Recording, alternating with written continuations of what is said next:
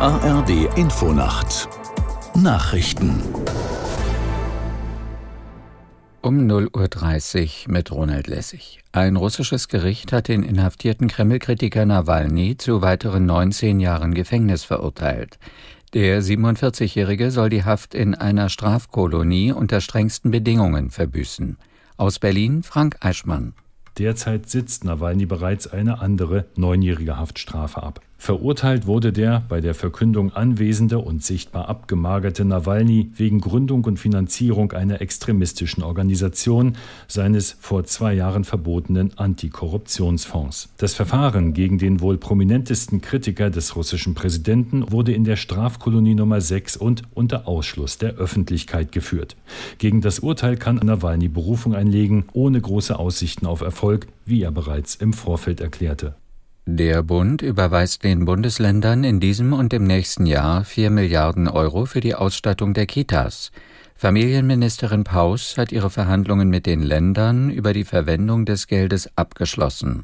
Etwa die Hälfte soll für die Gewinnung und Weiterbildung von Fachkräften ausgegeben werden. Die Länder können die Mittel aber auch für gesundes Kita-Essen, Sprachangebote oder Gesundheitsfürsorge verwenden. Das Auswärtige Amt geht davon aus, dass alle Deutschen, die das wünschten, den Niger verlassen haben. 60 Bundesbürger sind in den vergangenen Tagen ausgereist, vor allem mit den von Frankreich bereitgestellten Flugzeugen. Etwa 20 Deutsche sind in dem westafrikanischen Land geblieben. Dort hat sich das Militär in der vergangenen Woche an die Macht geputscht. Papst Franziskus hat beim katholischen Weltjugendtag in Lissabon eine Kreuzwegandacht geleitet. Rund 750.000 Menschen nahmen daran teil. Franziskus forderte die Jugendlichen auf, dem Vorbild Jesu zu folgen und das Wagnis der Nächstenliebe einzugehen. Es war die bisher größte Veranstaltung auf dem Weltjugendtag, der noch bis zum Sonntag dauert. In fast ganz Slowenien herrscht wegen anhaltend starken Regens die höchste Alarmstufe. Bisher sind mindestens drei Menschen ums Leben gekommen.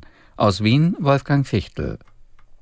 Eine Frau aus Slowenien sei von Wassermassen mitgerissen worden. Zwei niederländische Staatsbürger starben in den Bergen bei Kranji, möglicherweise durch einen Blitzschlag. In den letzten 24 Stunden hat es so viel geregnet wie sonst nur in einem Monat im Schnitt. Feuerwehr, Polizei, Rettungskräfte sind im Einsatz, auch das slowenische Militär.